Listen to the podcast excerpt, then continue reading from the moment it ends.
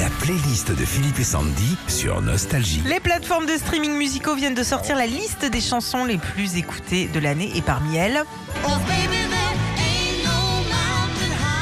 Ah, Marvin Gaye, tiens. sortie sur le label Motown en 66 grâce au duo Marvin Gaye et Tammy. Terrell.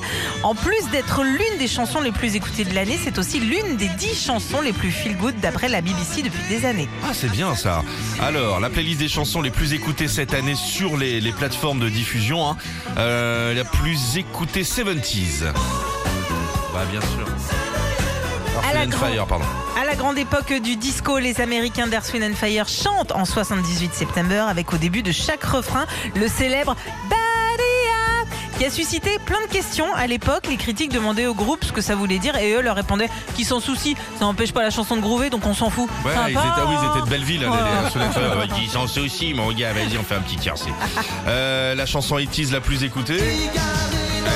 Vous en parlait hier, c'est L'Aventurier.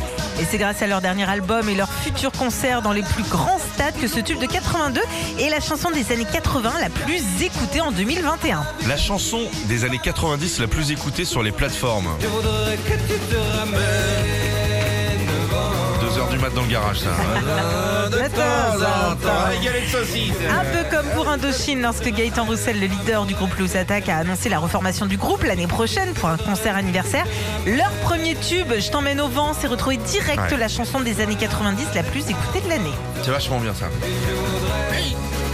Et la chanson la plus écoutée de l'année, alors toutes catégories confondues, accrochez-vous, on y va. Faut que je quitte la France, elle a fait la petite frange.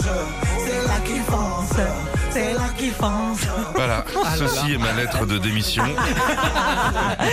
Sorti en février dernier, c'est la chanson la plus écoutée sur Internet, toutes catégories confondues, mais aussi le tube qui a marqué l'été dernier.